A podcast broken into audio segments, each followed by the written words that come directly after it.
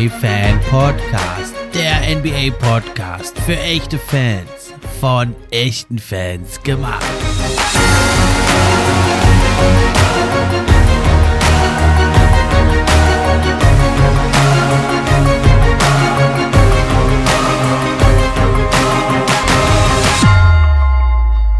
Hallo und herzlich willkommen zur neuen Episode vom NBA Fan Podcast. Ich bin wie immer euer Gastgeber, der Steffen, und auch heute freue ich mich über jeden echten NBA-Fan, der hier mit dabei ist. Bevor es losgeht, aber nochmal kurz die Info. Ab sofort könnt ihr den NBA Fan Podcast auch unterstützen. Zum einen über Steady HQ, die Links sind in der Beschreibung.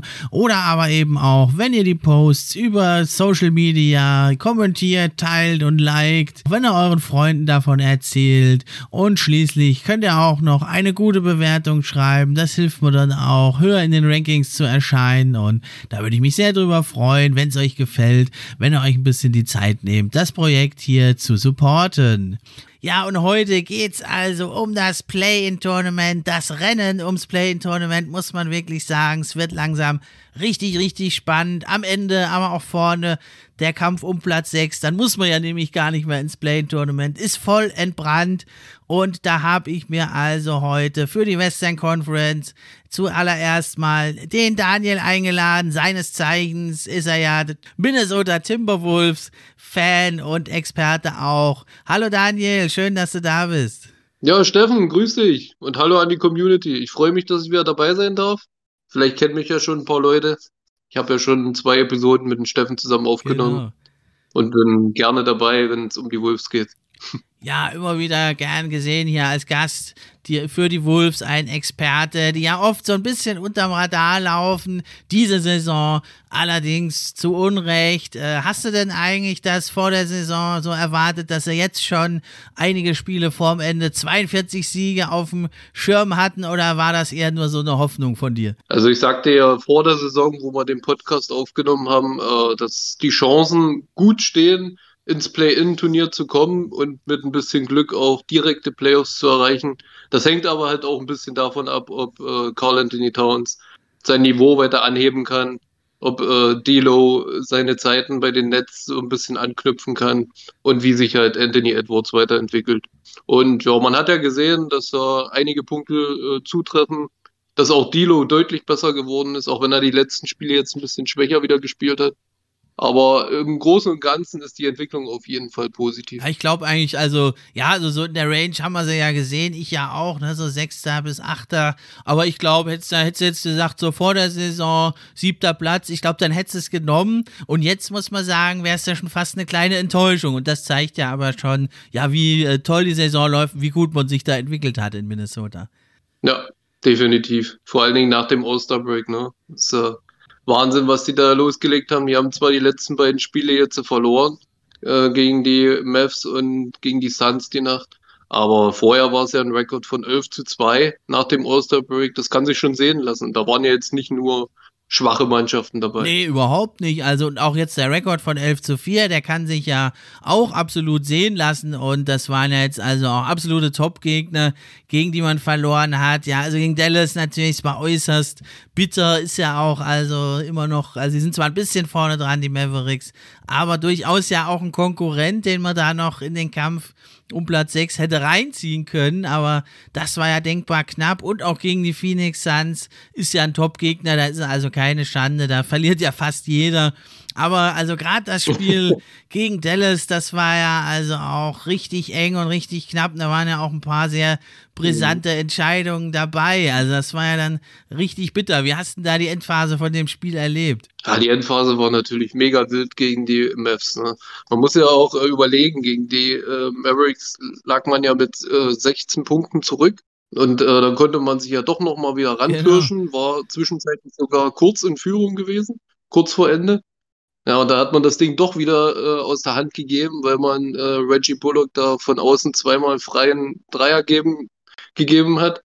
Ja, das war unnötig, aber das ist halt auch so eine Philosophie von Chris Finch äh, offensiv. Ne? Er denkt viel offensiv und dadurch leidet natürlich auch die Defensive. Ja, aber, aber in der Phase muss mehr die Defensive stabilisieren. Eigentlich. Ja, das war natürlich tödlich da. My Man, Reggie Bullock, da, also echt ein super ja. Teamplayer, wie ich finde. So einer der unbesungenen Helden der NBA. Letzte Saison hat er die Knicks stark gemacht, jetzt macht er die Mavs stark mit seiner Defense. Und ja, wenn der halt dann äh, fast noch von der von den, den Corner-Dreier nimmt in der Ecke, ne? Aber es, es, kommt vor und ja, man hätte das Spiel ja trotzdem eigentlich noch gewinnen können, aber Patrick Beverly hat ja dann zwar ein paar witzige Offensiv-Rebounds geholt von der Freiwurflinie, musste auch erstmal so hinkriegen, aber hat dann leider ja den ein oder anderen Freiwurf zu viel gesemmelt, äh, zu viel versemmelt. Und ja, also eine ganz knappe Kiste und es ist halt eine Regular Season. Mal gewinnst du die knappen Dinger und mal verlierst du sie. Daran wird es jetzt auch nicht scheitern, dass man nicht ins Play-Tournament kommt. Ne, das war dann eher so die eher etwas schwächere Phase zu Saisonbeginn, da hatte man ja mal fünf Niederlagen ja. in Folge und zweimal sogar, glaube ich, fünf Niederlagen in Folge. Was ist denn jetzt dann passiert? Das war ja eigentlich so im Jahr, eigentlich erst im Dezember fing das an, dass man den Turnaround äh, geschafft hat in Minnesota. Woran machst du das fest, dass es dann so bergauf ging jetzt? Ja, am Anfang der Saison, da ist auch vieles noch schief gelaufen. Ne? Da äh, hat auch noch nicht die Kommunikation mit Dilo und Cat so geklappt wie jetzt. Das äh, sah mhm. halt im Pick and Roll nicht so gut aus wie momentan. Ja. Und äh, Dilo hat ja auch kaum Dreier getroffen Anfang der Saison. Mittlerweile knallt er ja ein Ding nach dem anderen rein, außer jetzt die letzten Spiele. Das war nicht gut, äh, aber es war von allen nicht gut gegen die, gegen die Suns jetzt die Nacht. Äh, hat der Cat auch nichts getroffen. Ist, ist halt manchmal so, ne? Aber Dilo ist ja, halt, so Abende gibt's. Dilo ist ja eine, eine Zeit lang jetzt echt heiß gelaufen. Also wirklich, da, da war selbst ich überrascht. So stark habe ich ihn dann doch nicht eingeschätzt. Aber er ist trotzdem so ein bisschen unterm Radar gelaufen, weil halt Cat äh, sehr, sehr gut performt hat, ne? Mit den 60 Punkten, mit dem äh, Dreier-Contest-Gewinn. Also da waren schon einige, die dabei. Genau, waren schon echt ein paar Highlights dabei und ja, jetzt über die Saison gesehen hat man also wirklich, ja, du sagst ja, ja die Offensive ist natürlich das Prunkstück. Da liegt man ja mit 114 Punkten beim Offensive Rating auf einem fantastischen sechsten Platz. Ja, aber auch die Defense muss sich ja gar nicht mal unbedingt verstecken. Und das war ja also, ja, immer die, ja, viele Jahre die mhm. Achillesferse der Wolves. Aber da steht man ja auch beim Defensive Rating auf einem, also echt guten zwölften Platz. Und da fand ich sehr interessant, zu Beginn der Saison hat man ja versucht, sehr viel Druck auf den Ball auszuüben. Da hat ja Carl Anthony Towns oft dann gedoppelt den ballführenden Spieler. Ja, und da hat man sehr hohen Druck ausgeübt auf den Ball. Und das ist aber natürlich zum einen sehr, sehr anstrengend, das eine ganze Saison zu spielen. Andererseits haben sich die Teams auch drauf eingestellt, die Gegner, und haben dann oft durch schnelle Pässe da leichte Abschlüsse bekommen. Und jetzt, finde ich, hat Towns das ein bisschen mehr angenommen, äh, also mehr am Korb ja. zu verteidigen. Das war ja, lange wurde ihm vorgeworfen und deswegen hatte man ja diese Strategie gemacht, dass er viel rausgeht, viel doppelt, um da eben Towns quasi von vorne dran als Defender einzusetzen. Und jetzt finde ich, hat man aber seit dieser Umstellung, es hat dann ein bisschen gedauert, aber auch äh, eine richtig anständige Defense auf die Beine gestellt. Das ist, denke ich, nochmal ein echt großes Plus. Völlig richtig. Das äh, siehst du genau richtig. Ähm, Carl Anthony Towns äh, hat auch defensiv ja zugelegt. Es war ja auch lange seine Schwäche. Ne? Er hatte schon einige gute Situationen gehabt, auch schöne Blocks ausgepackt. Ja, das sah schon gut aus. Äh, der Aufschwung gilt aber auch Malik Beasley. Wir hatten ihn ja so ein bisschen äh, ja. verflucht, sage ich mal, ne? bei, bei unserer ja, zweiten Episode ja. zusammen. da haben wir ihn ja ziemlich auseinandergenommen. Ja, ja, das war ja auch echt enttäuschend. Eins von sieben, null von acht von draußen. Es waren ja nur Backsteine, was er da geworfen hat. Genau, und dann ja. plötzlich, und dann plötzlich ist er aufgewacht, so wie aus dem Nix, ne? So wie Phönix aus der Asche. Da bin ich wieder. da hat genau. ein, ein, ein, ein, gutes Spiel nach dem anderen hingelegt. Ich dachte, was ist denn hier los? Und dann äh, wacht dann Torian Prince auch noch auf wo er dann die schöne Geste in dem einen Spiel gezeigt hat, mit dem äh, ich habe lange geschlafen. Ne? ja, das ist ja aber auch wirklich, habe ich so in der Form also auch noch nicht erlebt. Ne? Also durchaus selbstkritisch. Ne? Ist ja die NBA eher so ein bisschen, ja, so eine kleine Angeberliga. Ne? Also dass man dann ja. so selbstkritisch da mit sich ist, finde ich aber auch ein gutes Zeichen.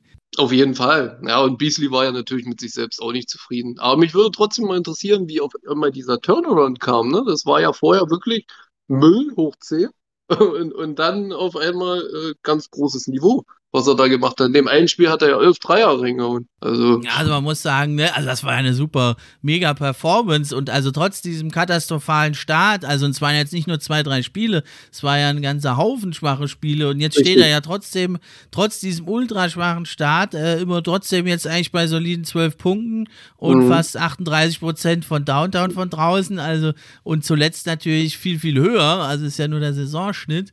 Also ich denke, das hat vielleicht zwei Komponenten. Zum einen war er ja eben letzte Saison furios gestartet, dann aber verletzt. Ne? Ja. Und dann äh, war er ja natürlich in der Offseason, da hat er ja nicht die allerbeste Offseason gehabt, da im Kittchen teilweise. Und das ist mhm. natürlich mit so einem jungen Mann von 25, äh, das musst du auch erstmal verkraften, glaube ich. Und dann vielleicht die Verletzung auch, da brauchst du auch immer ein bisschen, bis du in Schwung kommst, konnte er dann die Offseason nicht so nutzen. Und da hat es halt ein bisschen länger gedauert. Äh, also a la Luka Doncic hat er sich jetzt halt während der Saison in Form gespielt. Richtig. Aber mit einmal, ne? Das war. Ja, also auf einmal hat es Klick gemacht, ne? Und dann ist er ja förmlich explodiert. Ja, also was ich aber auch sehr interessant finde bei den Timberwolves ist, ich habe mir mal die User Trade angeschaut und das ist ja echt ziemlich krass. Da haben nämlich Carl Anthony Towns und Edwards haben eine absolut identische Usage Rate über die ganze Saison von 26,7 Prozent und Russell, D'Angelo Russell, auch in dem Bereich, also sogar ein bisschen höher noch, 27,9 Prozent. Also relativ interessant und das bestätigt ja auch so unseren Eindruck, dass die drei da ihr Zusammenspiel doch äh, relativ gut verteilt haben. Und ja, bei ähm, also Russell und Towns, da war das zu erwarten, die sind ja auch dicke Kumpels. Ja. Aber gerade Anthony Edwards ist ja, also ich habe ihn ja letzte Saison so ein bisschen kritisiert, weil es ja so ein notorischer mhm ja, für ihn ist jeder Wurf ein guter Wurf, aber muss ich sagen, er hat sich jetzt auch so ein bisschen da zurückgehalten und die Effizienz auch ein bisschen hochgekurbelt und ja, dass diese drei Spieler mit denen steht und fällt natürlich der Erfolg der Timberwolves, Richtig. so gut jetzt die Roleplayer sind, aber die drei, auf die kommt es halt an. Definitiv, ja. Ja, und da hast du ja schon gesagt, der Towns, also der spielt ja wirklich eine fantastische Saison. Endlich mal jetzt, endlich ne? Also, richtig. Muss man sagen, endlich mal wieder. Also er war ja vorher schon auch auf, auch durchaus hier und da mal auf einem ähnlichen Niveau, aber nicht so konstant. Ne? Und er hat ja wirklich jetzt äh, alle in vielen Bereichen sich gesteigert, vor allem aber beeindruckend finde ich es, dass er bei dieser hohen Usage Rate für einen Big Man ist ja nicht selbstverständlich, trotzdem so ein hohes True Shooting hat mit 64 8,1 Prozent, also richtig, richtig stark. Und ja, im Endeffekt dann, wenn es immer knapper wird in den entscheidenden Spielen, natürlich, dann ist er der Man, dann kommt es auf ihn an. Ja, das hat man ja auch äh, in den Spielen gesehen nach dem All-Star-Break, ne? Äh, wie viele Dreier da der kurz vor Schluss noch reingehauen hat und somit den Sieg der Timberwolves eintüten konnte. Und das waren ja auch nicht nur äh, knappe Siege, sondern auch welche mit äh, Ü30, Ü40 Vorsprung. Also da haben sie ja manche richtig zerkloppt. ja.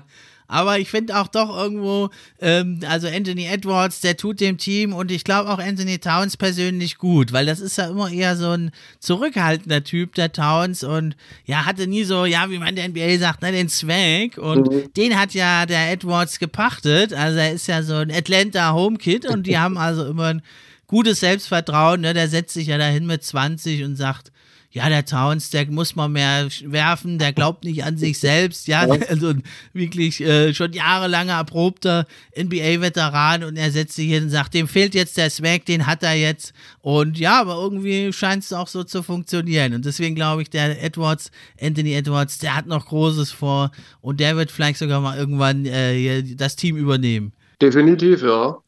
Aber äh, ich denke auch, dass Finch das ein bisschen umgestellt hat, dass ähm, Carl Anthony Towns mehr Possessions bekommt. Das äh, wurde ja auch lange kritisiert, dass er zu wenig ähm, Possessions im Spiel bekommt, genau, dass, ja. dass, das mehr äh, auf Anthony Edwards ähm, ausgelegt ist, das Spiel. Und das hat vielen Timberwolves-Fans nicht gefallen, auch mir nicht. Weil es war ja teilweise dann auch so, dass Edwards viele Dreier genommen hat, unnötige Dreier auch obwohl er eigentlich ein guter Spieler ist, der, der ähm, auch mal zum, den Zug zum Korb nehmen kann. Aber ja, das wurde jetzt zum Glück abgeändert und man sieht ja den Erfolg. Ne? Towns hat deutlich mehr Spielanteile jetzt und ist einfach besser. Ja, das war ja schon lange überfällig. Richtig. Da muss man sagen, also äh, D'Angelo Russell und Anthony Edwards gute Spieler, aber jetzt die allereffizientesten sind sie nicht. So. Äh, Russell wird es wahrscheinlich nie werden, Edwards ist es noch nicht. Und wenn du halt einen Towns hast, der mit 52,7 Prozent aus dem Feld, also da 8, 9 Prozent mehr trifft und auch von der Dreierlinie über 40 Prozent trifft, also auch 5, 6 Prozent mehr als die anderen Ja. äh, bei noch mehr Würfen, dann musst du den halt auch mehr füttern. Was eigentlich Wahnsinn ist, ne? Für einen Center über 40 Prozent von der Dreierlinie. Ja, das ist Wahnsinn, ne? Und das bei, also, das bei ja, also nicht gerade wenig versuchen. Der nimmt ja fünf Mhm. pro Spiel, ja, und da müsste man vielleicht überlegen, ob er noch ein paar mehr nimmt, weil Russell und Edwards, die nehmen ja über acht Dreier pro Spiel. Da, wenn man den vielleicht nochmal eins, zwei abknapst und die Town draufhaut, dann bringt das sogar vielleicht nochmal eins, zwei Plätze im Offensive Rating. So ist es. Ja, und bei Edwards ist es halt so, der nimmt wirklich sehr viele unnötige Dreier. Die, die müssen nicht unbedingt sein. Und was ich äh, noch, daz- noch dazu sagen muss, äh, ich weiß nicht, ob du dich erinnern kannst, bei der letzten Folge, die wir zusammen aufgenommen hatten, wo, wo es auch um die Wolves ja ging, ähm, mit Jaden McDaniels, den hatte ich ja auch ziemlich schlecht gemacht, ne? Und äh, der hat eine, der hat Genau, eine ja. sehr, sehr gute Entwicklung genommen. Hat auch viele Dreier getroffen. Jetzt ist er ja mo- momentan verletzt. Die nächsten zwei Wochen, soweit ich weiß. Also der, hat einen guten Schritt gemacht. Das war ich schon ein bisschen überrascht. Ja, das finde ich auch zentral für die gute Defense. Ja. Ne? Das ist ja einfach sein, sein, äh, seine Stärke. Wird es, denke ich, auch immer so bleiben. Ne? Ja, aber wie gesagt, von außen die, die Dreierwürfe, die waren schon nicht schlecht gewesen. Genau, ja, aber das ist natürlich eher so dann das noch das, äh, die Kirsche auf der Sahne oben drauf, ne, wenn er dann auch mal ein paar Dreier trifft. Ne, aber vor allem ist er eben für die Defense da und wenn dann eben die anderen Spieler, vor allem Towns, da die Aufmerksamkeit der der Defense auf sich ziehen, dann muss er halt hier und da auch mal die freien Würfe versenken. Ja. Und das macht er ja aber eigentlich auch in einer ganz guten Rate. Ja, aber dann müssen wir jetzt mal wirklich hingucken. Also es steht ja wirklich ultra knapp. Mhm. Also die Clippers ja auf 8 mit 36 Siegen, brauchen wir nicht drüber reden. Es geht wirklich also jetzt um die Wolves, die ja bei 42 Siegen stehen, Ja. haben noch 8 Spiele. Die Nuggets haben ja auch 43 Siege, also ein mehr und noch auch noch 8 Spiele. Vorne dran sind ja die Mavs mit 45 und die Jazz auch mit 45. Die haben aber noch ein Spiel mehr. Äh, beide, ich denke, die werden also über 50 Siege kommen und da können ja die Wolves dann eher nicht mehr rankommen. Jetzt gucken wir uns doch das Restprogramm an und da muss man sagen, da haben die ja Wolves ja also einige Bretter noch vor der Brust. Definitiv, ja. Es sind jetzt nur acht Spiele, vier sind zu Hause und vier sind auswärts. Auswärts äh, sind die Wolves nun mal nicht so gut, leider. Zu Hause dafür aber ziemlich stark. Die haben ja auch gegen die Suns äh, sehr gut gespielt, ne? Sie, sie haben auch geführt zur Halbzeit. Und am Ende da aber dann doch verloren, ein bisschen ärgerlich gewesen. Aber gut, gegen die Suns kannst du Ja. verlieren. Ne? Also, Nee, das ist dann, wenn der eine Sieg fehlt, den hast du ja nicht gegen die Ja. Suns vergeigt, da hast du eher mal gegen die Pelicans, haben sie glaube ich zweimal verloren. ja, oder gegen Orlando andere Mavericks. Spiele. ja, aber auch das passiert. Ja, also jetzt haben sie acht Spiele noch, die Mavs, die Celtics, ganz brutal, die Raptors zuletzt auch sehr, sehr stark, dann die Und dann Nuggets, Denver, genau. der direkte Das, Konkurrent. die, das, Und dann hinten raus, das hinten raus wird es ja ein bisschen einfacher, ne? Dann kommen ja die Rockets, Wizards, Spurs und Bulls. Das sind die acht Spiele. Denver ist das äh, Nonplusultra-Spiel, ne? Das ist das der Doppelspiel, Ja. ja.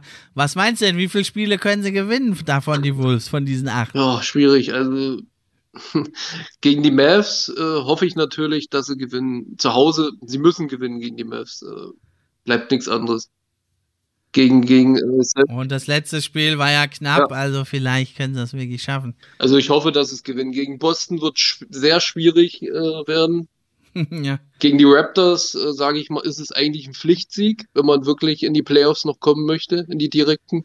Sind zuletzt aber sehr, sehr stark, ne? Mit den ganzen Forwards, Ja, mit den ganzen großen Forwards, glaube ich, ein sehr, sehr unbequemer Ja, Gegner für die. Timberwolves. aber die Wolves haben halt noch viel Selbstvertrauen. Ne? Die zwei Spiele, die werden sie nicht aus der Bahn werfen. Definitiv nicht. Ja, dann das Spiel gegen Denver. Müssen sie gewinnen, ganz klar. Also werden sie momentan, Do or die. werden sie moment, momentan drei Siege. Gegen Houston musste gewinnen, sind vier. Gegen die Wizards musste gewinnen, sind fünf. Gegen die Spurs musste eigentlich auch gewinnen, sind sechs. Und gegen die Bulls, ja, schwieriges Spiel zu Hause ist nicht unmöglich. Ich sage jetzt immer ähm, 6 zu 2. Ja, 6 zu 2, oder ist die Frage, dann stehst du bei 48. Ich glaube, dass das vielleicht gar nicht reichen wird, weil wenn wir uns mal die Nuggets angucken, ja. die haben ja schon 43 Siege und die spielen ja also Thunder, Hornets, Pacers. Das sind eigentlich drei relativ sichere Siege. Dann die Wolves, Lakers, Spurs, Grizzlies, Lakers nochmal. Also ich denke, die kommen also auf 48, eher 49 Siege und dann müssten die Wolves ja eigentlich mindestens sechs der acht Spiele oder eher sogar sieben gewinnen. Also deswegen meine Prognose muss ich sagen, leider Daniel, ich fürchte, die Wolves werden nur siebter. Ja, wahrscheinlich schon. Auch wenn es schön war jetzt vor äh, zwei Spieltagen, dass mal auf Platz sechs standen. Ne? ja, aber gut, vielleicht schaffen sie ja wirklich, wenn sie sieben holen, stehen sie bei 49 Siegen und dann müssen sie eben auf den ein oder anderen Ausrutscher von Denver hoffen. Vielleicht haben sie die dann im direkten Duell demoralisiert und dann verliert vielleicht Denver gegen die Spurs, die Lakers. Für die geht es ja auch noch ums Play-in-Tournament. Ja. Also das kann schon durchaus noch spannend sein. Aber ich denke, die werden mindestens fünf, eher sechs Siege holen, Denver, und dann wären sie eben bei 48, 49. Hm, ja, warten wir es ab. Also meine Prognose wäre eher, die Nuggets schaffen es, aber ich denke auch die Wolves, was würdest du sagen, wie sind denn ihre Chancen? Ja, wenn sie es nicht schaffen sollten, ja, würde man ja also ganz sicher wahrscheinlich gegen die Clippers spielen im Play-In-Tournament. Das wäre dann ein safes Spiel gegen die Clippers, ja. Ähm, ja, in meinen Augen sind die Wolves klarer Favorit gegen die Clippers. Die Wolves sind halt offensiv die stärkste Mannschaft in der NBA mit, mit über 115 Punkten sollte eigentlich machbar sein gegen die Clippers. In meinen Augen sind die Clippers äh, ganz klar der Underdog, wenn es zu dem Play-in-Spiel kommt. Das müssen die Wolves definitiv gewinnen, ja, und dann ist man ja in den Playoffs. Sollte klappen, sonst muss man halt dann nochmal gegen ja, die Lakers oder Pelicans oder Spurs ran. Aber eigentlich müsste man das auch schaffen. Also, ja, also ich denke auch eher, also jetzt die Clippers natürlich, ja, ich meine, also sie haben natürlich vom Talent her, klar, für die Wolves ja, von der Leistung die Saison ja. auch sind ja etliche Siege Abstand. Aber natürlich ein erfahrenes, tiefes Team, die Clippers. Und auch mit diesen vielen Forwards, denke ich, ein sehr unangenehm zu spielender Gegner, mit viel Erfahrung auch. Ne? Und einem J. Jackson, der durchaus mal als Closer heiß laufen kann. Und vor allem, ja, haben sie die acht beste Defense. Also trotz, dass Kawhi Leonard und Paul George auch ein paar der besten Verteidiger der Liga gar nicht spielen. Also ja, ich denke schon, dass die Wolves das ziehen werden, aber Selbstläufer ist das auf keinen Fall. Nee, definitiv. Es gibt Selbstläufer, aber klarer Favorit auf jeden Fall. Hm. Es wäre, es wäre ja schon ein Kracher, wenn wirklich die Wolves gegen die Clippers verlieren und dann äh, gegen die Lakers spielen müssten. Ne? und dann wieder Pat Beverly gegen, gegen, gegen LeBron. Oh, oh, oh.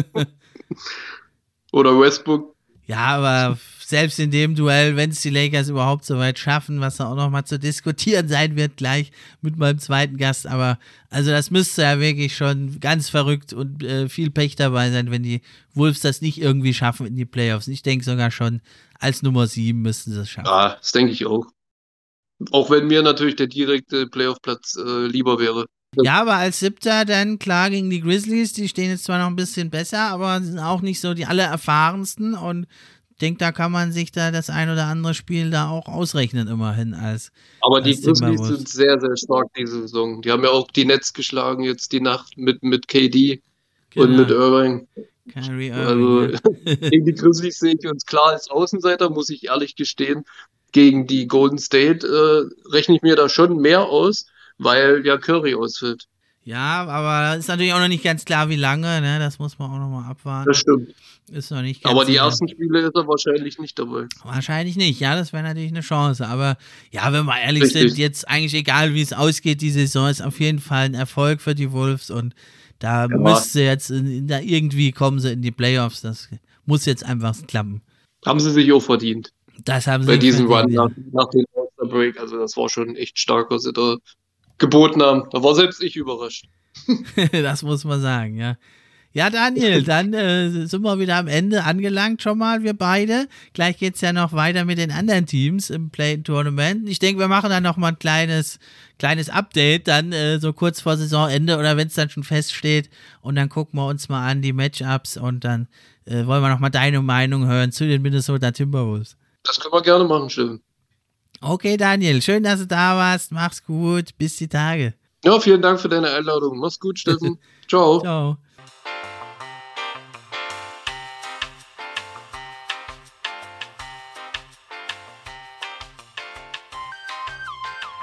So, dann haben wir also die Minnesota Timberwolves fürs erste Mal abgehakt. Allerdings habt jetzt mein zweiter Gast, der Jochen, der ist jetzt hier zu Gast und der hat da auch noch was dazu sagen. Aber erstmal gehen wir die anderen Teams jetzt durch. Aber erstmal, schön, dass du da bist, Jochen vom NBA For My Heart Podcast. Grüße dich. Ja, hi Stefan, ich freue mich wirklich sehr über die Einladung. Freut mich wirklich. Ja, ich cool, dass es auch geklappt hat. Super unkompliziert. So sind halt die Baller. Da lässt sich immer ein Weg finden, zusammenzukommen. Und ihr seid ja ein ganz neuer, frischer Podcast NBA for my heart. Erzähl doch mal ein bisschen von euch. Wer seid ihr? Was treibt ihr? Was habt ihr noch so vor? Richtig, genau. Ähm, wir haben auch einen Podcast jetzt seit äh, vier Wochen jetzt schon. Ist jetzt die zweite Folge online gekommen. Alle zwei Wochen kommt eine neue Folge auf Spotify und Apple Podcast. NBA for my heart mache ich zusammen mit dem Pete. Und ja, da wollen wir auch jetzt die ganze restliche Saison noch weiter durchstarten, auch nächste Saison. Wir wollen uns da ein bisschen etablieren bei dem deutschen Podcast-Bereich und einfach die deutsche NBA-Community stärken und weiter cool. auf Vordermann bringen. Ja. Das können wir gebrauchen, ist ja Basketball leider so begeistert wir Bowler sind. Doch immer eine Randsportart, ne? vor allem in den Mitgliedszahlen, so hinter Ping-Pong und Golf und was es da alles gibt. Und da können wir immer frische Kräfte gebrauchen. Und ja, wenn ihr mal reinhören wollt bei den Kollegen, also ist auch der Link hier in der Beschreibung. Checkt's mal ab und die machen neuen, frischen Content und bringen da frischen Wind hier ins Game rein. Ja, dann würde ich sagen, stürzen wir uns direkt rein in die Western Conference und vor allem geht es ja noch auf den hinteren Plätzen sehr spannend zu. Die Plätze 11, 10, 9 sind ja nur zwei Siege auseinander. Die Spurs haben jetzt zuletzt ein bisschen Druck gemacht, stehen auf 11 mit 29 Siegen. Die Pelicans davor auf 30 und die Lakers auf 31. Wie ist denn so bisher dein Eindruck von den Spurs und meinst du, kommen die da noch ran? Also sehr durchwachsene Saison von den Spurs und man merkt halt auch wirklich, der Franchise-Spieler äh, DeJounte Murray ist wirklich, also wenn er nicht spielt, dann läuft er echt gar nicht. Also sie brauchen ihn ja. auf jeden Fall. Sie brauchen ihn auf jeden Fall. Das ist wirklich dieses Herz der Mannschaft. Ich schaue auch gerade mal das Restprogramm von den Spurs an und sie spielen wirklich noch zweimal gegen Portland auch. Das ist auch sehr, sehr wichtig. Und sogar noch gegen Minnesota, die auch in den Play-Ins sind. Sie haben sogar ein relativ einfaches Restprogramm. Deswegen, es könnte schon noch eng werden. Also wenn sie sich anstrengen und wirklich ein gutes Momentum auch haben, sehe ich sie schon vielleicht noch auf Rang 10. Ja, es ist also, wie ja, du sagst es richtig, völlig zu Recht eine durchwachsene Saison mit 29 zu 44 äh, hat man es also jetzt auch mehr der, nicht so der eigenen Stärke zu verdanken, dass man noch im Rennen ist, sondern eher der Schwäche. Ja, das hätten wir jetzt nicht gedacht, dass die, dass die Lakers da nur 31 Siege haben. Ja, also es ist eher der Schwäche der anderen Teams zu verdanken, dass man da noch dran ist und man ist auch in keiner Kategorie wirklich überragend. Es ist halt so ein, ja, ganz solides Team. Man ist im Offensive Rating 17.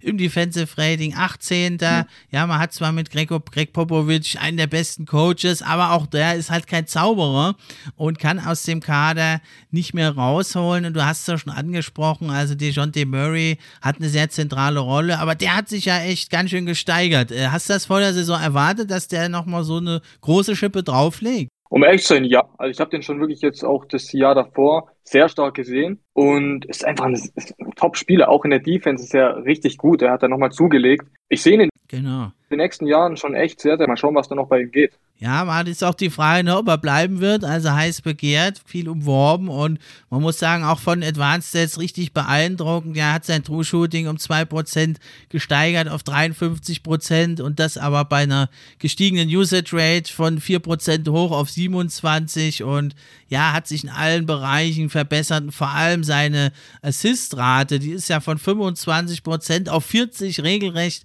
explodiert, ja, und das, obwohl er krass, zwar da viele solide Spieler um sich herum hat, ja, aber jetzt so keinen überragenden Second Man und eigentlich der John D. Murray, siehst du ihn als Franchise-Player oder, also ich finde er eigentlich, er ist selber auch eher so ein Second Man. Ich sehe ihn schon, wenn er bleiben würde, schon als Franchise-Spieler, wenn ich ehrlich bin. Ich finde, er hat das Zeug. Ah ja, okay. Was ich auch zu Stats sagen wollte, er hat einfach 2,0 Steals.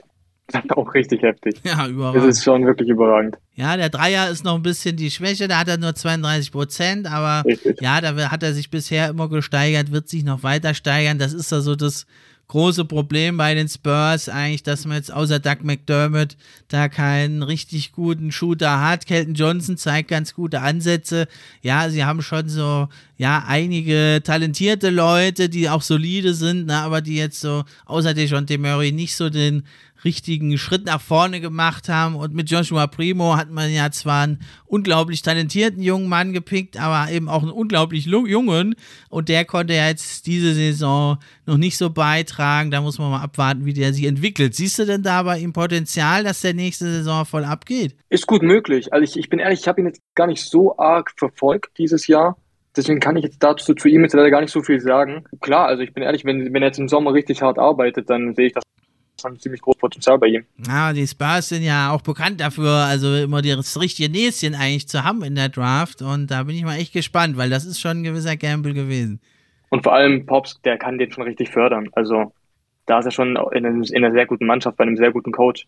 Er ist halt auch noch unglaublich jung. Man hat ja immer gesagt, wenn der noch ein Jahr gewartet hätte, wäre er vielleicht ein Top 10 oder noch höherer Pick gewesen. Wissen wir jetzt nicht, ne? In der NBA, da konnte er jetzt noch nicht so viel zeigen, aber wird sehr, sehr interessant. Ja, also die haben ja jetzt noch neun Spiele, die Spurs. Was meinst du, wo werden sie am Ende stehen und reicht das, um an Pelicans und Lakers vielleicht sogar vorbeizuziehen? Was meinst du, wie viel Sie können die Spurs erreichen zum Ende der Saison? Also ich denke, es wird nicht reichen. Ich denke, es also die Pelicans werden auf 10 bleiben. Aber ich muss ehrlich sagen, wenn ich mir das Restprogramm anschaue, ist es wirklich sehr möglich. Also wenn sie jetzt alles raushauen und nochmal richtig Vollgas gehen in den letzten Spielen, dann ist schon was drin. Aber meine Prognose jetzt persönlich ist, dass die Pelicans auf 10, 10 bleiben, weil sie auch selber heiß sind. Deswegen. Ja, also ganz entscheidend wäre natürlich dann das Spiel äh, hinten raus, wird sehr interessant halt bei den Spurs. Da haben sie dann schon nochmal die, die Nuggets, Wolves, Warriors und Mavs, aber da könnte es ja zumindest ja bei den Warriors und Mavs sein, dass die vielleicht schon ihren Platz sicher haben und dass die dann halt nicht mehr mit voller Kapelle spielen. Das wäre so, glaube ich, die einzige Hoffnung für die Spurs. Ich denke jetzt nicht, dass die mehr als vier oder fünf Siege in den letzten Spielen holen. Dann wären sie bei 33, 34 und da müssten normalerweise die Pelicans vorne dran liegen. Da äh, bin ich ganz bei dir. Ja, das nächste Spiel wird auf jeden Fall interessant, weil das nächste Spiel ist am Samstag gegen die Pelicans. Das wird genau, dann das ist natürlich ein? Must-Win für die Spurs dann. Richtig. Oder auch andersrum für die Pelicans, wenn man da bleibt. Genau, ja, die werden ja dann, die spielen jetzt noch gegen die Bulls vorher, also ja. da wird man dann wahrscheinlich gleich aufliegen, wenn die Spurs das gewinnen. Ja, und dann gehen wir doch gleich mal weiter zu den Pelicans. Die stehen ja also bei 30 Siegen noch knapp vorne dran. Ja, und die haben also auch ein äh, interessantes Restprogramm, nämlich ein echt schweres, finde ich. Also die Bulls, dann eben die Spurs im direkten Duell. Dann hat man zweimal die Lakers, die ja da auch noch mit drin sind. Dann hat man aber zweimal die Blazers und aber noch die Kings auch mit dabei und dann aber hinten raus auch wieder Grizzlies Warriors. Und da ist auch wieder die Frage, ob die Grizzlies und Warriors da schon ihr Team schonen, weil sie schon sicher platziert sind. Also das wird auch nochmal spannend. Wie siehst du denn aber bisher insgesamt so die Saison der Pelicans? Ehrlich gesagt ziemlich gut. Man kann wenig haten jetzt gegen die äh, Pelicans. Gerade vor allem auch, dass Zion nicht spielt. Mit CJ McCallum haben sie auch einen richtig guten dazugekommen. Es sieht schon gut aus, was genau. die machen. Ingram ist auch sehr, sehr gut in den letzten Wochen gewesen. Ja, da war es ja eher so vor der Saison eigentlich, da wurden die ja nicht ganz so geschickten Entscheidungen getroffen, dass man da Ball hat gehen lassen. Sehr überraschende Entscheidung und eben dann mit Javonte Graham ne, ihn da nur ersetzt hat. Das war ja sehr, sehr überraschend und dann, dass Zion halt die ganze ganze Saison ausfällt, da hat man ja eigentlich keinen Pfifferling mehr gegeben auf die Pelicans. Deswegen finde ich, hast du recht, also äh, gar nicht mal schlecht, wie sie sich da schlagen mit diesem Team. Ja, und man hat jetzt, ne, äh, du hast es ja angesprochen, jetzt hat man zum, zum, äh, zur Dead Trade Deadline nochmal ein paar Verstärkungen sich geholt und man hat also jetzt seitdem auch sieben zu sechs Siege immerhin geschafft und ist äh, also jetzt auf den zehnten aktuell vorgerückt. Und ja, also gerade äh, der von dir angesprochene Brandon Ingram, der gefällt mir sehr, sehr gut. Ähm, ja, wie siehst du so seine Entwicklung? Er war ja auch bei den Lakers. Äh, für ihn ist, glaube ich, ganz gut, dass er so ein bisschen unterm Radar läuft in New Orleans. Machen wir uns nichts vor, da steht man halt nicht so im Rampenlicht. Richtig, da hat er keinen Druck, da kann er viel befreiter aufspielen. Es macht ihm einfach Spaß zuzuschauen, weil er einfach auch so ein besonderer Typ ist einfach. Deswegen, ich feiere Ingram und er macht da wirklich einen guten Job bei den Pelicans. Es liegt ihm einfach ja. mehr so eine kleinere Franchise. Ja, so ein kleineres Team. Genau, ja, und er hat es ja sehr produktiv, steht da im Zentrum ne, und kann sich da voll entfalten, wie es bei Lakers wahrscheinlich nie möglich gewesen wäre. Richtig. Ich muss noch ganz kurz zu einem anderen Spieler von New Orleans äh, was sagen. Äh, zu einem Spieler, wo ich nie diesen Namen aussprechen kann. Valan Tuna, sorry dafür. Aber du weißt, wen ich meine. dieser Typ ist ein Monster. Genau, ja. Dieser Typ ist ein Monster. Er hat einfach, ein Double-Double im Schnitt. 18,1 Punkte und 11,5 Rebounds. Der Typ ist ein Monster. Litauisches Monster, mehr sage ich nicht. Absolutes Monster, war ja schon bei den Raptors immer ein starker Mann. Und ja, vor allem letzte Saison bei den Grizzlies ist er nochmal ein Stück weit ja, explodiert will ich nicht sagen, aber hat sein Game nochmal mit dem Drei-Punkte-Wurf, den auch diese Saison, also echt solide bei 37 Prozent. Das ist echt überraschend, das ist alles echt krass, ja. Nimmt zwar nur 2,3 pro Spiel, könnte sogar fast ein paar mehr nehmen, würde ich sagen. Ja, da ist dann die Frage, wie dann die Quote aussieht. Aber es ist schon echt stark für, für einen Spieler seiner Größe auch so den Dreier zu treffen. Das, da könnten sich einige auch die meine Scheibe abschneiden. Ja, und dann haben sie ja auch My Man, einen meiner Lieblings-Rookies. Ich habe ja hier auch immer das Augenmerk auch sehr auf die Rookies. Herb Jones, der spielt ja also auch eine gute Saison und ist vor allem ein mega Allrounder und ist vor allem, hat er die starke Defense und das ist ja was, was die Pelicans dringend nötig haben. Traditionell die Achillesfersen, da haben sie ja mit Josh Hart, der geht immer so ein bisschen unter, den haben sie ja auch bekommen von Portland. Haben sie ja nochmal einen guten Verteidiger, was also, glaube ich, auch langfristig dem Team einiges äh, bringen kann. Ja, und er, er hat 1,6 Steals. Als Rookie, das ist abnormal. Genau, ja, ein bisschen fraglich ist es, wenn es dann Zion hoffentlich irgendwann wiederkommt, wie das, wie sie dann bräuchten. Haben sie so viele Main-Player eigentlich mit McCullum, mit Zion, mit Ingram. Valenciunas will seine Würfe. Äh, das wird, das wird dann, glaube ich, interessant, aber ja. Wenn Zion zurückkommt. Wenn Zion zurückkommt, ja. Oh je, das ist ein anderes Die Thema. Die Saison wird es ja wahrscheinlich leider nichts mehr werden. Oder meinst du, er taucht jetzt plötzlich doch noch auf? nee, er taucht nicht auf, aber die Frage ist, ob er nächstes Jahr dann zu, also in New Orleans auftaucht. Wer weiß. Wer weiß. Ja, also. Ob da nicht vielleicht noch was die anderes letzten geht. Jahre, muss man sagen, haben sie nicht die besten Entscheidungen getroffen. Jetzt haben sie aber doch mit Hart und McCallum sich doch gut verstärkt und haben also das, denke ich, natürlich auch im Hinblick darauf gemacht, Zion eben zu halten. Und da muss man jetzt schon sagen, also was will denn Zion noch groß, ne? Aber da ist die Frage, gibt man ihm jetzt mit diesen Verletzungsproblemen, Übergewicht und, und, und, wird sie dem überhaupt einen Max-Vertrag geben, dem Seien? Ehrlich gesagt nicht, nein. er hat zwar, er hat zwar wirklich, man, man schaut die Videos, die Highlights und es ist schon wirklich abnormal, was er drauf hat, was für ein talentierter Spieler er ist, aber mit diesem, mit der Verletzungshistorie, er hat einfach keinen Arbeitsnachweis jetzt so richtig. Man weiß nicht, wie er zurückkommt. Das ist ja das Problem. Ja. Ja, zuletzt tauchten jetzt äh, wieder Bilder auf, da hätte er angeblich sehr viel ja. abgenommen, aber das weiß man jetzt nie, was da so dran ist. Und es gab auch krasse Videos, wie er dann trainiert und unfassbare Danks wieder im Training macht. Aber ja, ist halt kein Spiel. Training ist also auf einem normalen Court ist halt kein Spiel. Ja, ich denke, als New Orleans, du hast halt so wenig Chancen, da einen Franchise-Player zu bekommen. Und da muss man wirklich sagen, wenn sein gespielt hat, war jetzt halt nicht so oft, aber wenn er gespielt hat, dann hat er absolut brilliert.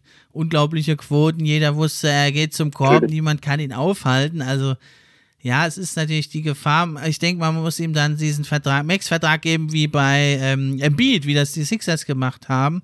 Eben mit sehr, sehr vielen Schwellen da. Also, er muss dann so und so viele Spiele machen, sonst fallen dann die Millionen weg. Also, ich denke, sowas wird man ihm aber anbieten müssen, sonst muss man ihn im Endeffekt traden. Ja, und das wird dann richtig interessant.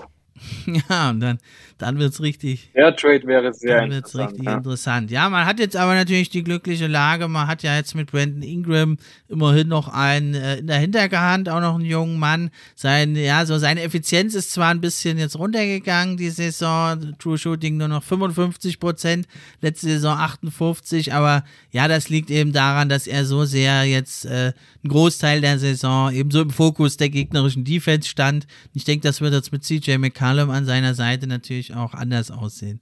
Richtig. Das denke ich auch so, ja. Defense wird allerdings immer ein Problem da sein, auch wenn sein zurückkommt und wenn er fit ist, dann ist halt die Frage, ja, Herb Jones kann jetzt auch nicht vier Gegner gleichzeitig verteidigen. Man hat halt nur Valenciunas und Herb Jones und dann Josh Hart, der wird dann aber eher von der Bank kommen, hat man eigentlich nur drei, ja, ordentliche Verteidiger im Kader. Das wird, denke ich, langfristig in dieser Zusammenstellung immer ein Problem sein. Ja, was meinst du? Wie viele Siege können sie sich noch holen? Und ja, du meinst, sie bleiben wohl auf Platz 10. Ja, also das denke ich wirklich. Also ich denke, sie bleiben auf Platz 10. Äh, gleich kommen ja noch dann die Gründe, warum sie auf Platz 10 bleiben, sozusagen. Äh, die Lakers, aber nochmal kurz zu den Pelicans. Ich denke, sie werden auf dem 10. Platz bleiben und dann wird es natürlich schwierig, in die Playoffs zu kommen. in meinen Augen. Ja, also kann ich mich anschließen. Ne? Ich denke, sie werden schon so vier, fünf Siege noch brauchen, um vor den Spurs zu bleiben. Mhm. Aber das müssten sie eigentlich schaffen, sind ja zuletzt äh, sogar im positiven Bereich, die über die letzten Spiele gesehen. Und ja, sollten wir uns nicht allzu sehr täuschen, müsste das der zehnte Platz sein. Und dann, ja, muss man aber zweimal natürlich gewinnt im Play-in-Tournament und man würde dann wahrscheinlich treffen auf die Los Angeles Lakers, die im Moment einen Sieg mit 31 vorne dran stehen. Also ich muss ehrlich gesagt sagen, es ist ein Team, über das ich eigentlich gar nicht mal so viel reden möchte über die Lakers. Habe mich so sehr darüber geärgert. Aber ja, kannst du uns noch mal kurz zusammenfassen, wie ist es denn jetzt zu dieser Katastrophe gekommen? Ich könnte stundenlang über die Lakers reden. Das ist wirklich mein Lieblingsthema in der NBA. Ich habe mir da auch so viel rausgesucht. Ähm, auch gerade zum Restprogramm der Lakers, weil ich wollte gerade sagen, also das Restprogramm Programm sieht so aus, sie spielen jetzt auswärts die nächsten drei Spiele gegen die Pelicans, dann gegen die Mavericks und gegen Jazz. Sind schon echt harte Brocken dabei. Gegen Pelicans müssen sie gewinnen. Do or die. Und dann sind es zwei Heimspiele gegen die Pelicans wieder, zu Hause aber dann diesmal, und gegen die Nuggets zu Hause. Wird auch sehr interessant. Danach geht's auswärts gegen Suns und Warriors. Das ist ja auch schon ziemlich hart. Einfach gegen den ersten und wahrscheinlich gegen den dritten. Ähm, zu Hause dann relativ entspannt, sage ich mal, gegen OKC sollte machbar sein, muss man eigentlich sogar gewinnen, wenn man noch, also wenn man Neunter bleiben man will. Aber diese Saison ganz schlecht ausgesehen gegen die Thunder. Ja, richtig, richtig. Aber jetzt muss es wirklich, es ist anderes, wie sagt man, eine andere Atmosphäre jetzt. Deswegen. Und dann noch ein Heimspiel gegen die Nuggets. Natürlich dann auch nochmal schwierig, aber da ist dann die Frage, wie dann die Nuggets schon stehen, wie entspannt die sozusagen sind, sage ich jetzt mal. Da müssen auf jeden Fall, ich sag mal, sechs, sieben Siege rauskommen aus diesen Spielen. Gegen die Pelicans beide, gegen OKC, gegen Mavs, wäre gut und eins von den Nuggets. Dann sind es ja fünf, sechs Siege. Ja ganz das schön, wäre wirklich ganz schön optimistisch. Also ich sehe da höchstens drei, vier Siege. Das Ding ist wirklich, vor drei Wochen habe ich wirklich krass schwarz gesehen für die Lakers. Aber die letzten Wochen haben wirklich gezeigt, wie stark sie sein können in der Theorie. Und ich habe wirklich sehr viel Hoffnungen auch für die Lakers, vielleicht sogar auch in den Playoffs, aber so weit will ich noch gar nicht gehen. Jetzt einfach für die restlichen Wochen und auch für das Play-in-Tournament, weil es werden ja wahrscheinlich zwei Spiele im Play-in, werden es natürlich. Und ich sehe da wirklich sehr viel Potenzial auch in der Mannschaft. Also auch gerade ein Stanley Johnson kam jetzt die letzten Wochen wieder, also kam jetzt sehr, sehr gut rein. Er hatte einen sehr schlechten Start bei den Lakers, aber hat gestern sehr gut gespielt gegen, gegen die Sixers, leider verloren. Aber trotzdem, es gibt auch viel Positives zu bereden. Also es ist nicht alles schlecht.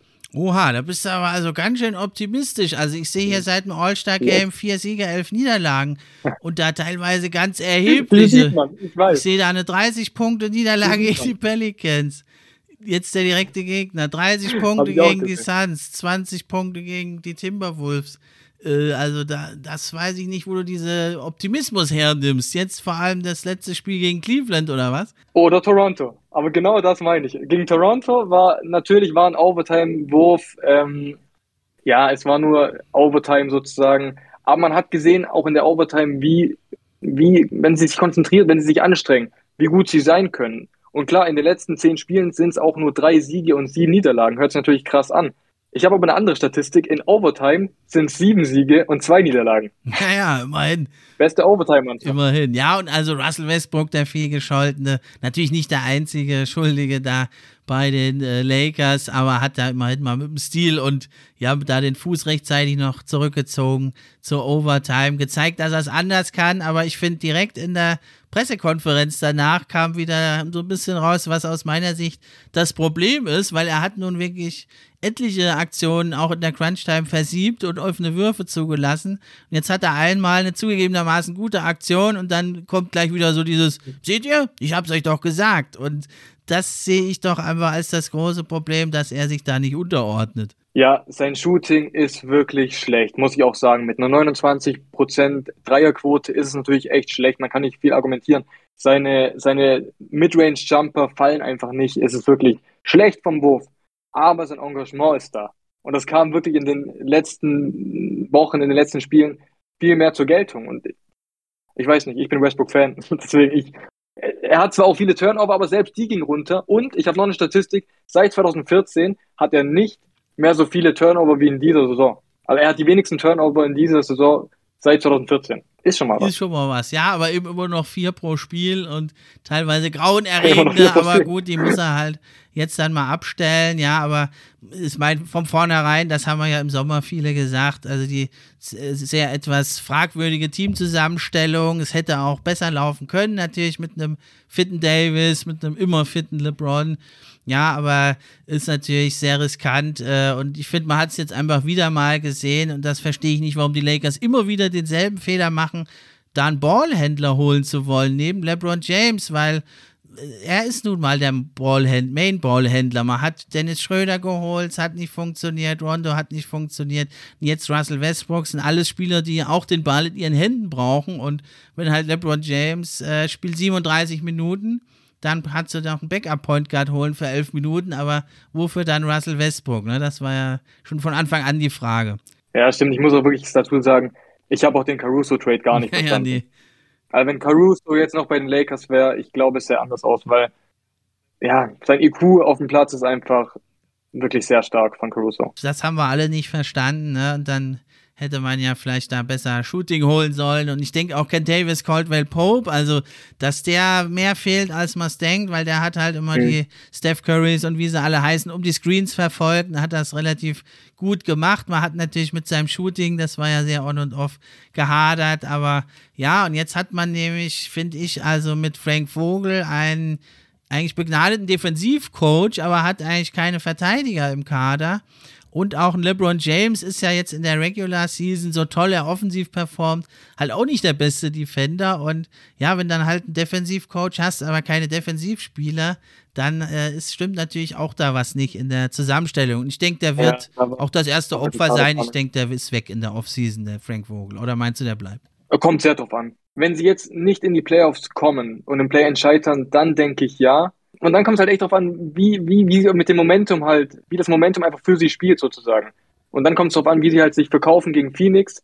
Wird schwierig, aber ich kann mir schon vorstellen, dass er sogar bleibt in der Offseason. Naja, wird auf jeden Fall spannend. Also er wäre halt so ein Bauernopfer, weil was soll er machen?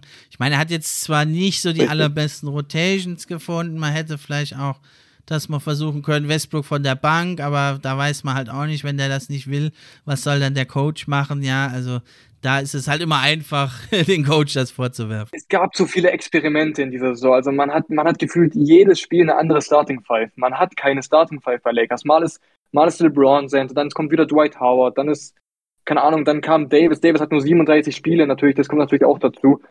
Und dann ist mal Monk Starter, jetzt kommt Monk mal mehr von der Bank. Also man hat, man hat sich noch nicht eingespielt. Dann war Bradley mal Starter eine mhm. Zeit lang, jetzt wieder nicht. Also sehr schwierig. Ja, also man muss natürlich auch schon so fair sein, dann zu sagen, also, dass halt Anthony Davis fast die komplette Saison ausfällt, das ist natürlich, das kann im Endeffekt kein Team kompensieren, wenn da ein Superstar ausfällt und die Lakers können es jetzt halt auch nicht so kompensieren. Und äh, das, das muss, da muss man aber auch, finde ich, die Kirche mal im Dorf lassen. dass das kein Team könnte das so locker auffangen. Ja, Davis fehlt enorm. Ich meine, er hat 23,1 Points, 2,3 Blocks, 1,2 Steals und 9,7 Rebounds. Das, das kann man nicht einfach so mit einem anderen Spieler ausgleichen. Das ist wirklich Krass, er hat ja. natürlich historisch schlecht geworfen, nicht mehr den Korb attackiert, aber ich denke, das hat auch damit zu tun, dass er halt nicht fit war. Und ja, jetzt rechts. Ja, sein Shooting war schon echt Das war ja, ja historisch schlecht, aber ich denke, da hätte er vielleicht viele Würfe gar nicht genommen, wenn er ganz fit gewesen wäre. Das können wir, glaube ich, hier nicht so genau beurteilen. Und ja, im Endeffekt, du hast halt so ein Top-Heavy-Kader schon mit James und Davis. Dann holst du noch Westbrook dazu und dann kannst du halt nur noch mit Veteranen auffüllen. Das kann halt klappen, es kann halt nicht klappen. Hier hat es halt jetzt im Endeffekt nicht geklappt. Also erstmal nur verlorene Saison. Ich denke, es wird im Sommer noch sehr, sehr spannend. Aber jetzt wollen wir erstmal schauen. Also, ich denke mal, neunter werden sie bleiben. Ich denke nicht, dass die Pelicans sie noch überholen oder dann müssten sie ja das Heimspiel haben. Wie siehst du es dann, Lakers Pelicans? Also ich sag natürlich Lakers. ich sehe wirklich Lakers da vorne, weil es ist einfach, oh, es ist so dieser Druck. Es ist, wenn LeBron Bock hat, wirklich. Also ich sehe die Lakers da ganz klar vorne. Ja, also man hat ja jetzt 123 zu 95 vor kurzem verloren, das Spiel gegen die Pelicans. Und da hat ja LeBron James Ganz 32 Punkte weiß, gemacht. Weiß, aber richtig, richtig. Aber es ist trotzdem von den anderen Spielern, die, die werden dann auch aufgeweckt und alles. Und ja, das ist, es wird eine andere Situation. Wenn es soweit kommt, dann ist es eine ganz andere Situation und da sehe ich dann einfach die Lakers vorne. Ja, ich denke dann auch, also zur Not packt dann LeBron halt das 40, 50 Punkte Spiel aus, aber ich denke, Selbstläufer wird das nicht, das wird schon, glaube ich, eine knappe Kiste, also da sollte man die Pelicans nicht ja, unterschätzen, ja. die haben halt die jungen Beine, ne, die sind nach so einer langen Saison, sind die, äh, glaube ich, ein bisschen fitter noch und schneller, aber ja, im Endeffekt, außer CJ McCallum hat ja auch keiner da. Ja, Valenciunas noch, hat er eigentlich kaum einer da. Playoff-Erfahrung. Und irgendwann müsste die dann ja auch mal zum Tragen kommen in diesem Team, was ja aber auch wirklich bei den Lakers, muss ich sagen, finde ich, habe den Eindruck, die spielen nicht sehr gerne zusammen. Die mögen sich nicht. Oder sehe ich das falsch? Wie gesagt, in den letzten Wochen, ja, ein bisschen falsch. Also ich finde, in den letzten Wochen, finde ich, ist die Teamchemie schon hochgegangen. Es war so bei den Christmas Games, da war es ganz katastrophal. Also auch im Dezember und Anfang Januar war es wirklich ganz katastrophal in den letzten Wochen sehe ich sie schon echt wieder ein bisschen ja als Team zusammen zusammengewachsen. Auch als Augustin und Gabriel kamen, das sind wirklich zwei gute Verstärkungen. Also jetzt sind jetzt keine Starteroptionen für mich natürlich, aber Augustin macht einen guten Job. Mhm. Er hat eine 48,7 Dreierquote bis jetzt. In den ersten zwölf Spiele jetzt gespielt, äh, 17,5 Minuten pro Spiel. Hatte sogar ein Spiel mal sechs von sechs Dreiern, 100% Quote. Das war auch ziemlich krass. Das war, glaube ich, gesagt. Das war gegen Cleveland, genau, das Spiel. Sechs von sechs Dreier. Ja. Und ja, er spielt solide. Also, wenn es so weiterläuft, dann braucht man genau solche Leute. Und das meine ich mit den nächsten Wochen. Wenn sie das so weiterspielen können, dann wird es vielleicht noch eine gute Saison. Ja, hoffen wir es mal. Also ich fand immer ein bisschen merkwürdig dieses Verhältnis LeBron und Westbrook, ne? Weil LeBron ist ja eigentlich einer, der ist eigentlich der aktivste Spieler, der twittert zu allem. Wenn in der March Madness einer äh, das Team von einem Mitspieler verliert, von AD, dann schreibt er da einen Tweet, aber jetzt, äh, wie der ganze Hate gegen Russell Westbrook kam, da hat er sich sehr zurückgehalten.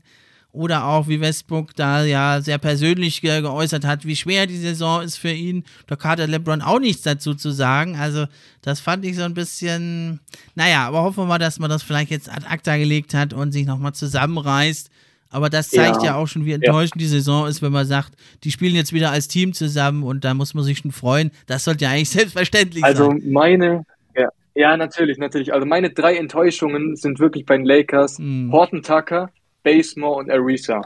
Das sind wirklich so drei Enttäuschungen. Horton Tucker ist jetzt gerade verletzt, hat aber auch wirklich, äh, ich habe es hier drauf, äh, 9,4 Punkte pro Spiel ist nicht ganz so stark und nur eine 26,8 Dreierquote ist auch nicht stark. Also Horton Tucker habe ich leider mehr erwartet, diese Saison. Ja, und Ariza hat ja überhaupt keine Rolle gespielt. Das ist halt immer die Gefahr, wenn man so alte ja. Spieler holt oder also auch ein Wayne Ellington ja. nichts gebracht. Ja, also wer noch wirklich positiv heraussticht, finde ich, ist Austin Reeves, der einen guten Job macht, der junge Mann. Richtig, sehr engagierter Typ, ja. Ja, also dann denken wir mal, dass die Lakers sich das Spiel holen und dann wird es ja interessant. Also auf Platz 8, da stehen die Clippers, die werden da denke ich, auch bleiben. Die sind relativ safe Achter, die haben nach oben und unten immer sechs, fünf, sechs Siege Unterschied, aber muss man sagen, aller Ehren wert. Äh, zwei Superstars fallen eigentlich fast die ganze Saison aus und trotzdem achter Platz im Westen richtig gut, oder? Super, Superstars. Ja, also wirklich Superstars ist fast schon untertrieben. Ich finde es ziemlich krass, was die Clippers machen ohne diese zwei Spieler. ja, ist echt. Wenn du dir den Kader anschaust, so, was ist denn das? Was ist denn das? Das ist eine Mannschaft, die eigentlich auf 13 steht. Vom Kader sind wirklich so Mannschaften wie Sacramento oder San Antonio Spurs oder auch New Orleans Pelicans, sind die eigentlich besser. Aber ich finde, Tyron Lue macht da echt einen sehr, sehr guten Job. Wow. Ja, ich kann mich dir voll anschließen. Ich habe den Typ immer so ein bisschen unterschätzt. Ich muss sagen, ich denke auch immer noch zuerst, wenn ich den Namen höre, an Allen Iverson, wie er äh, ihm erst einen Enkel bricht und dann über ihn drüber läuft. Aber das äh, ist ja schon längst, spielt das keine Rolle mehr. Er war ja Championship Coach in Cleveland. Da kann man noch sagen, gut, da ist LeBron der halbe Coach, aber auch da hat sein Team so eine Toughness gehabt. Ja, und die hat er jetzt ja zu den Clippers gebracht, das fehlte denen ja immer.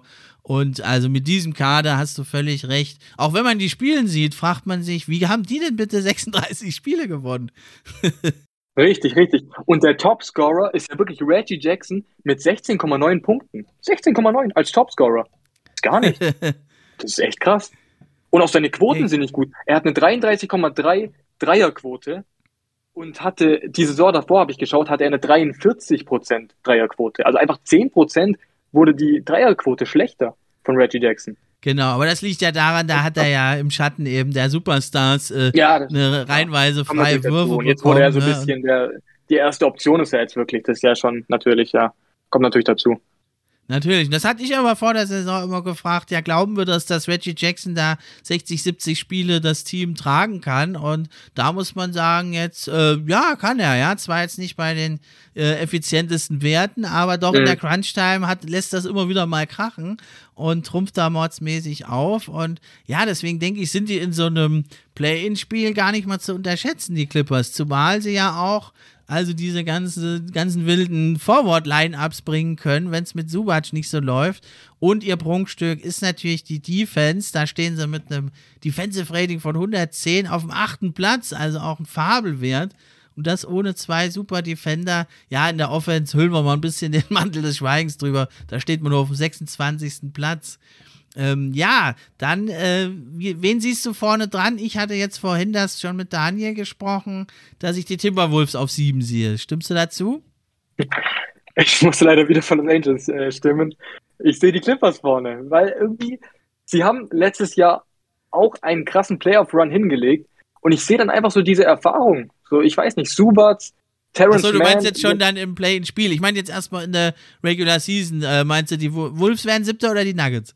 Ach so, die Wolves. Da denke ich schon, da wird nichts mehr passieren. Okay, da sind wir uns also immerhin mal einig, aber ja, ich würde dann also die Wolves doch, äh, ja, also bei aller Erfahrung und Tiefe, die man da hat bei den Clippers und ein sehr unangenehmer Gegner, aber ich denke, die Firepower der Wolves und die haben 11 zu 4 Siege zuletzt geholt, habe ich vorhin auch alles schon gesagt, die sehe ich da eigentlich in diesem Duell relativ klar vorne gegen die Clippers. Du siehst das aber anders. Ich sehe es anders, ja. Ich sehe, wie ich gerade eben schon kurz angesprochen habe, Gerade auch wegen diesem Playoff-Run von letztem Jahr.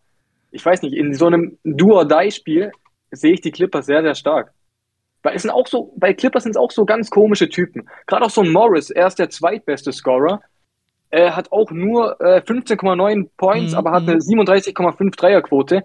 Wenn ja, diese ja. Leute wie Reggie Jackson, Terrence Mann auch ein bisschen, wenn die mal ein bisschen wachgerüttelt werden, bei Do or Die, dann sehe ich die Clippers stärker wie Minnesota. Das ist leider so. Das ist wirklich also. Ja, also mehr Erfahrung, da stimme ich dir zu. Aber jetzt hat man ja die letzte, wenn man sich die letzten Playoffs anguckt, da haben die ja immer 2-3-0 hinten gelegen, die Clippers. Da ist ja das dann im Play-In schon vorbei. Meinst du, die sind dann gleich so hellwach? Im Play, ja. Also ich denke wirklich, dass sie einfach jetzt do or die, sie werden alles reinhauen in diesem einen Spiel gegen Minnesota. Ich denke, sie packen es. Und dann sind sie siebter. Also da halte ich voll dagegen. Da glaube ich, das wäre nur der Fall, wenn Morris äh, irgendwie Cat äh, gleich fault. Was wärst du da bereit zu setzen? Da machen wir doch na, direkt eine kleine mhm. Wette draus. Ich setze also auf die Wolves, du ja. auf die Clippers. Äh, Sixpack Bier? Sixpack Bier ist okay, klar. Also Deal, ja, gucken wir dann, wenn es soweit ist. Sonst müssen wir es nochmal genau. modifizieren, die Wette, wenn es vielleicht, vielleicht ganz anders kommt. Ja, und dann, ähm, und dann haben wir ja eben. Ähm, Kennard, 45% ja. Dreierquote.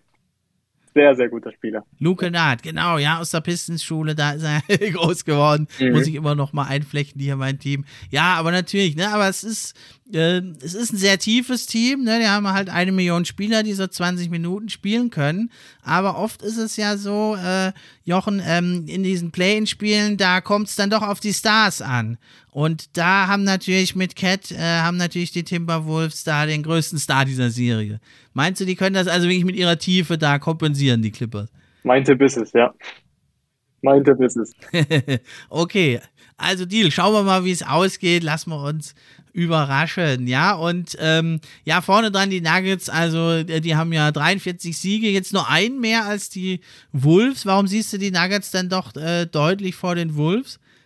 Naja, auch wegen Jokic einfach. Also ich glaube, er, lässt, er will sich einfach nicht nehmen lassen. Er will sich diesen direkten Playoff Einzug nicht nehmen lassen. Bei Denver ist auch so, die sind auch so eingespielt. So gerade auch Gordon macht eigentlich einen ganz soliden Job und so. Klar, Jokic ohne den geht gar nichts. Ich sehe sie einfach eingespielter. Und deswegen denke ich, sie lassen sich das nicht mehr nehmen. Ja, sie haben jetzt auch 43 Siege schon. Richtig. Und haben noch die Thunder Hornets Pacers. Das müssten drei relativ sichere Siege sein. Und ja, die Nuggets sehe ich auch so bei 48, 49 Siegen. Und da müssten die Wolves jetzt schon eigentlich sieben, sechs oder sieben ihrer acht Spiele gewinnen, was dagegen Mavs, Celtics, Raptors, Nuggets Bulls und Wizards äh, relativ unwahrscheinlich ist. Und ja, also das habe ich vorhin schon mit Daniel gesagt, die Mavs und die Jazz, die sind ja jetzt mit 45 Siegen jeweils schon ein Stück vorne dran. Die sind dann äh, eher nicht mehr gefährdet, da noch reinzurutschen ins Play. Siehst du auch so, oder? Ja, das sehe ich auch so. Ganz kurz jetzt einfach, genau. Da geht es dann nur noch drum, vierter, fünfter Richtig. oder wenn vielleicht Denver total heiß läuft, ob die vielleicht noch auf den fünften kommen, aber nach unten, denke ich, ist da nicht. Da können schon noch interessant werden, aber ich denke, vier, fünf, sechs, ja, das werden die drei sich, die werden es unter sich ausmachen. Genau, ja, und dann wird es natürlich noch spannend dann, wenn sich dann, wie wir es jetzt gesagt haben, die Lakers dann durchsetzen im Spiel 9 gegen 10, dann treffen sie ja eben auf den Verlierer dann von Wolves gegen Clippers. Das haben wir ja jetzt kontroverse Meinung. Und ja, aber wen würdest du da, würdest du dann sagen, die Lakers äh, ziehen das durch, egal gegen glaub, wen? Oder wie siehst du da die Konstellation? Ich glaube, du kennst da meine Antwort. Natürlich Lakers. Natürlich Lakers. ich ahne es. Natürlich Lakers. Ja, aber da wäre es doch dann äh, auch eigentlich spannend, dann Lakers gegen Clippers. Das wäre, sehr, das wäre auch sehr krass. Wäre auch krass, wenn einfach beide Los Angeles Mannschaften in die Playoffs kommen. Das wäre noch krasser eigentlich. Wäre natürlich auch ein Ding, aber natürlich dann nur als 7 und 8. Ja, und, ja. ja. beide Teams wären dann Außenseiter, deutliche Deutlich, Außenseiter ja. gegen die 1 und 2 Teams. Also Suns und Grizzlies wahrscheinlich werden es ja werden.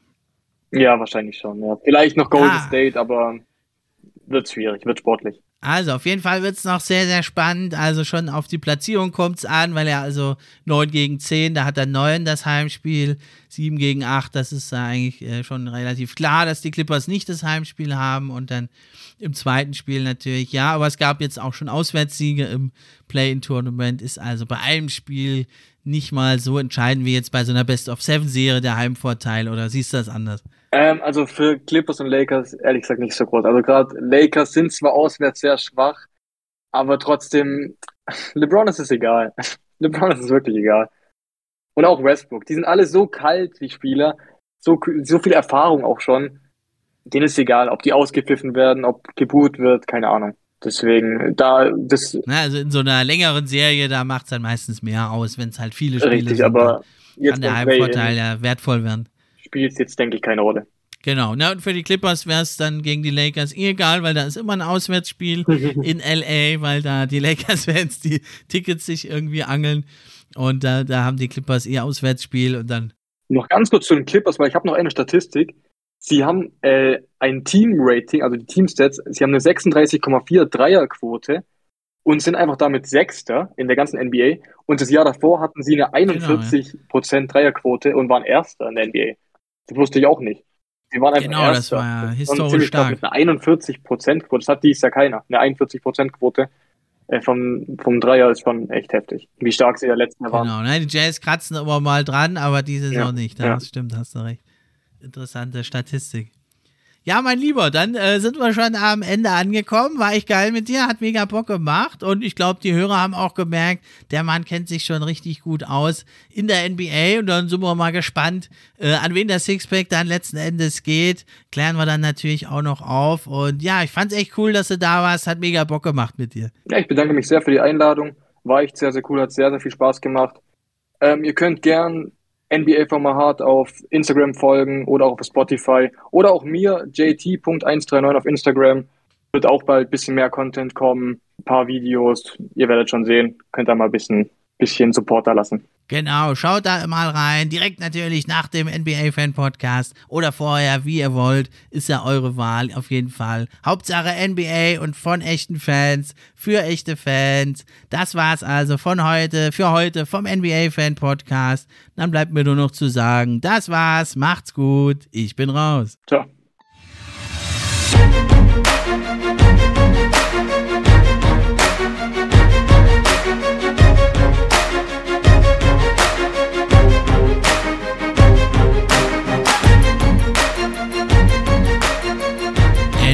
Fan Podcast. Der NBA Podcast für echte Fans. Von echten Fans gemacht.